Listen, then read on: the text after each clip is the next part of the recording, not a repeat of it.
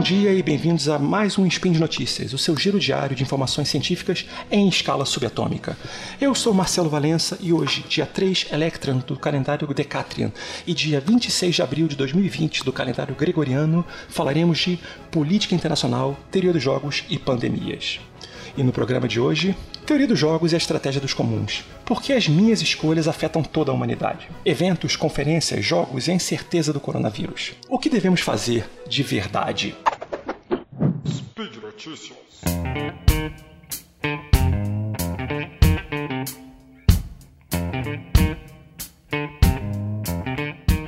Gente, é, eu, eu trouxe para o nosso programa de hoje uma discussão sobre pandemia e sobre o coronavírus, mas a partir da visão de um cientista político. Eu não sou biólogo, eu não sou infectologista, então eu não tenho capacidade técnica para analisar o vírus. Mas a minha ideia aqui é falar com vocês um pouquinho sobre teoria dos jogos e como nossos comportamentos, nossas escolhas, nossos incentivos acabam criando resultados ótimos ou subótimos na prevenção da expansão de uma pandemia, de uma doença, enfim, nossas, como nossas escolhas acabam afetando a humanidade. Eu não quero fazer referência àquele seriado ruim, o Heroes, em que falava salve a cheerleader, salve a humanidade, mas seria quase isso. Pequenas escolhas vão acabar impactando de maneira grandiosa e, e mostrar que a gente tem como agir individualmente e por agir individualmente nós conseguimos prevenir uma expansão ou conter grandes danos. Como podemos fazer isso a partir da ciência política? A partir da, de uma visão da teoria dos jogos. E muitos de vocês devem conhecer a teoria dos jogos a partir do filme do Batman, quando tem aquela cena do Coringa falando sobre as escolhas e uma escolha vai depender da outra. Ou então é, o, o, o, a, a, teoria dos jogos que envolve os prisioneiros, em que dois prisioneiros estão em salas separadas e a polícia fica instigando um e outro. Ou então ainda da teoria da caçada do Rousseau, quando caçadores têm que escolher escolher entre agir de forma individual e catar um coelhinho, ou agir coletivamente e buscar um, um, um bem maior, um, um, bicho maior. Mas o que eu vou falar para vocês aqui hoje é um, jogo chamado Tragédia dos Comuns, ou Tragédia do Bem Comum. O que é a Tragédia dos Comuns? A Tragédia dos Comuns é uma tentativa de explicar matematicamente ou explicar a partir de uma lógica racional como que indivíduos é, isoladamente, agindo independentemente e de acordo com seus próprios interesses, eles podem é, afetar toda uma coletividade a partir de escolhas que são altamente é, é egoístas, mas são muito razoáveis quando pensadas em termos individuais. A teoria ela foi pensada ou ela foi estruturada no século XIX por um economista britânico chamado William Forster Lloyd, que falava sobre os efeitos de explorar bens que não eram regulamentados, que eles chamam em inglês seria o common. E o conceito foi se expandindo até virar essa tragédia dos comuns e foi exposto num artigo de um biólogo e filósofo americano chamado Garrett Hardin, em 68. O link para o artigo está aí no nosso post. E a ideia é mostrar que qualquer tipo de recurso compartilhado e não regulado, sei lá, meio ambiente, atmosferas, rodovias, até mesmo uma cafeteira no escritório, ele pode ser afetado e pode ser seriamente comprometido por ações individuais, ações egoísticas. Então a minha ideia aqui é mostrar como que a expansão do coronavírus, desde o início do ano, lá em fevereiro, março, para aqui para o Ocidente, depois que a coisa se tornou, expandiu as fronteiras da China, ela pode ser pensada em termos dessa tragédia dos comuns e que, se por um lado não envolve soluções técnicas, a nossa discussão tem que ser muito mais moral e muito mais ética. É, aqui, como eu vou pensar é, é, o seguinte: a minha estrutura, ou minha argumentação, veio de um post de um, de um professor chamado Elad Verbin. Ele, ele trabalha com ciência da computação e é desenvolvedor de algoritmos na Alemanha e ele fez uma discussão no Twitter chamado A Teoria dos Jogos de uma Intervenção do Coronavírus ou Por que o Coronavírus Criaria uma Tragédia dos Comuns. O link para o fio dele também está no nosso post e eu vou discutir um pouquinho em cima disso porque, num primeiro instante, a grande discussão entre os acadêmicos era eu tenho que cancelar minhas viagens para conferência ou minhas viagens de pesquisa de campo por causa do coronavírus? E afetando especificamente o pessoal da ciência política, das relações internacionais. Em março, agora é, deveria ter acontecido a conferência da International Studies Association, a ISA, que é a maior conferência de relações internacionais e política internacional do mundo. Ia acontecer em Honolulu, no Havaí. E por conta da, da, do coronavírus, muita gente começou a desistir, eu inclusive, enquanto outros estavam, não, eu vou para Havaí porque o, a chance de pegar é pequena, eu estou bem de saúde, eu sei fazer flexão de cabeça como ninguém, sou um atleta, então eu poderia fazer. Eu poderia participar e não ser afetado. Então a pergunta que o Elad Verbin traz para a gente é: eu deveria cancelar a minha conferência na próxima semana?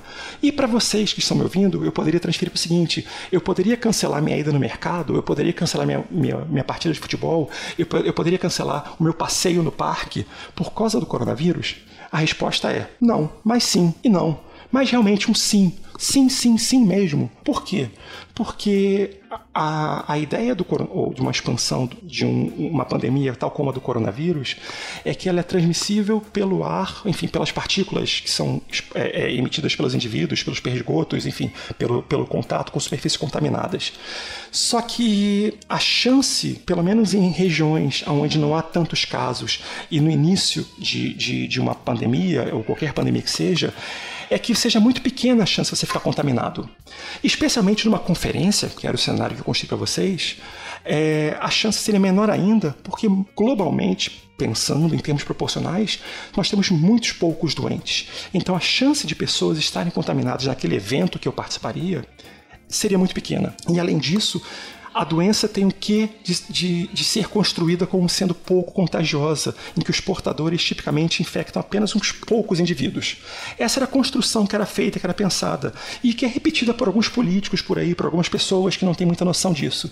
Nesse sentido, no nível individual, no nível egoísta, é, evitar eventos, evitar sair na rua, evitar fazer meu esporte, evitar, enfim, ir no mercado, é, por conta do coronavírus, não faz sentido a chance de morrer no acidente de carro é muito maior. A chance de pegar uma doença terminal seria muito maior.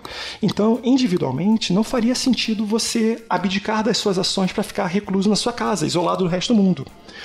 Porém, no nível social, no nível coletivo, essa é a melhor coisa a ser feita. O número de pessoas que contraem coronavírus numa conferência seria gigantesco. Seriam centenas por semana. O número de pessoas que contraem coronavírus no coletivo, ou no mercado, ou num passeio na rua, talvez seja centenas por semana.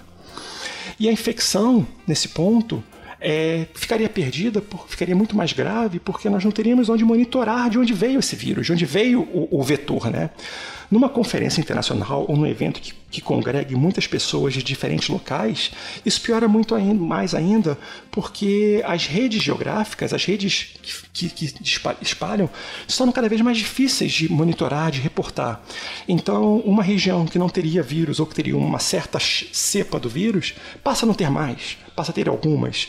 E nós teríamos então um tipo de, de expansão, de proliferação do vírus muito grave. Afinal de contas, é, nós iríamos saudáveis, poderíamos voltar saudáveis, mas portadores do vírus e traríamos a contaminação para pessoas que não teriam acesso a esse vírus de outra forma. Então, o custo social de você não ficar recluso, de você ir num evento, de uma conferência, de passear na praia, de sair na rua, ele é tremendamente alto. Então, ainda que individualmente você se seja razoável você não abdicar da sua vida normal, coletivamente você vai promover um, um, um dano social muito grave, mesmo que você se veja pouco atingido a isso.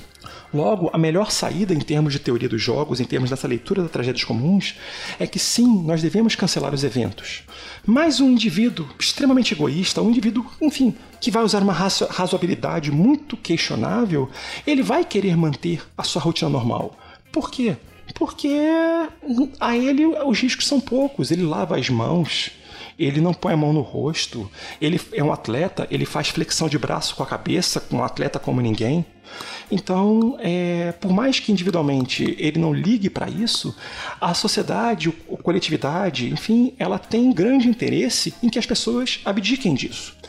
Logo, é, para se caracterizar essa tragédia dos comuns, a gente tem um contraste gigantesco entre os incentivos sociais e os incentivos individuais para se expor ou não a, a um risco.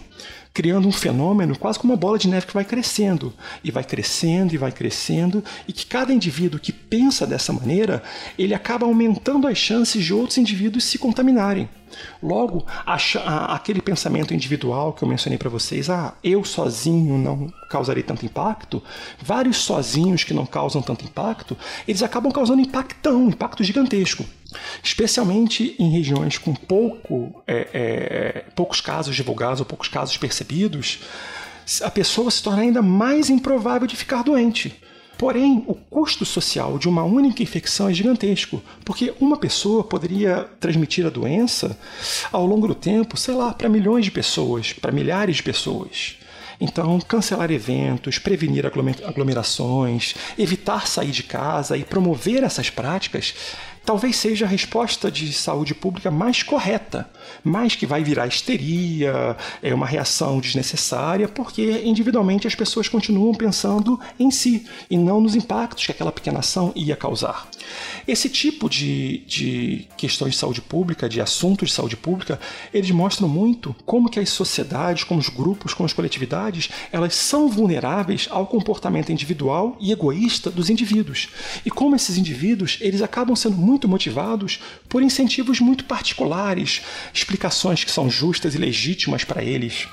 Logo, é, quando eu falei para vocês no início desse programa de que talvez a melhor pensamento seja uma mudança moral e ética no nosso comportamento, é uma tentativa de sairmos do nosso de um egocentrismo e de uma razoabilidade para pensar apenas em si ou nos seus mais próximos, para levar isso para situações mais amplas, como esse seu comportamento, como essa sua escolha, como essa sua saída de casa, ou em outros jogos de teoria do, enfim, de, de tragédias comuns, como se eu tomar mais café na cafeteira do trabalho, ou como se eu jogar lixo no chão uma vezinha só, como se todos pensarem, como se todos começarem a pensar nisso, como que é, essa situação, como que o nosso sistema social, como os nossos recursos, como a nossa, enfim, como a nossa bolha vai passar a se comportar.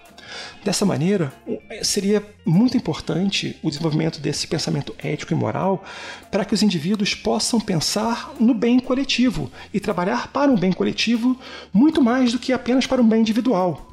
Porque a melhor prevenção dessa doença seria uma estrutura social forte para garantir que apenas aqueles que realmente precisam se expor se exponham, enquanto sociedades com uma coesão mais fraca, um sistema organizacional mais fraco, eles, elas vão tender a colapsar com mais força, com mais rapidez, por conta dos comportamentos individuais.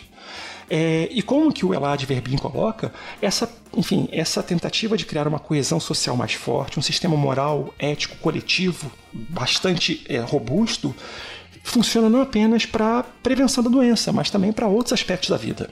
Então, quando eu pergunto para vocês e quando eu coloquei para vocês o que devemos fazer de verdade, é, como cientista político, eu não tenho respostas médicas, mas eu tenho essas respostas a partir da teoria dos jogos, a partir das tragédias comuns. Nós devemos parar de agir individualmente, nós devemos parar de agir egoisticamente e nos focar para, é, de uma maneira a trabalhar é, é, pensando no prol da sociedade, pensando em benefício da sociedade. E dessa forma, nós seríamos capazes de superar não apenas essa questão do coronavírus ou de outras pandemias, mas também questões que são tão urgentes e tão importantes quanto essa, mas ficarem em pouco destaque, como, por exemplo, questões climáticas, aquecimento global, poluição, lixo nas ruas. Isso tudo está envolto a partir de uma lógica das, enfim, da teoria dos jogos, do dilema do, da tragédia dos comuns, e pode ser aplicável nas diversas áreas do conhecimento que nós todos trabalhamos e que vocês são mais especialistas e mais conhecedores do que eu. E é um pouquinho disso do que eu queria falar, esse é um pouquinho do que eu queria trazer. É, tentar mostrar como que é, pandemias e jogos e, e ações individuais afetam ou são afetadas por esses egoísmos nossos, por essas nossas pequenas ações. E por hoje é só, gente. É, eu queria dizer para vocês que todos os links comentados, tanto o, o fio do Elad Verbin quanto o, o artigo sobre é, tragédias comuns, eles estão no post. Passa lá, dá uma conferida, é muito legal. Aproveita também, deixe seu comentário, seu recado, sua crítica, sua declaração de amor, seus animais fofinhos. Gente, precisamos de animais fofinhos, precisamos de coisas docinhas atualmente, porque os dias são bem complicados e essas ações podem ajudar a gente a melhorar, a alegrar nossos dias É, você também pode me seguir lá no Twitter, a melhor rede social. Eu tô no arroba Marcelo Valenca, tudo junto. E você pode acompanhar minhas análises políticas, desabafos indignados e comentários de graça duvidosa só ali. E eu lembro também que esse podcast só é possível acontecer por conta de seu apoio no patronato do SciCast. Seja no Patreon, no Padrim, no PicPay. Um grande abraço, até amanhã com um novo episódio do nosso Spin de Notícias.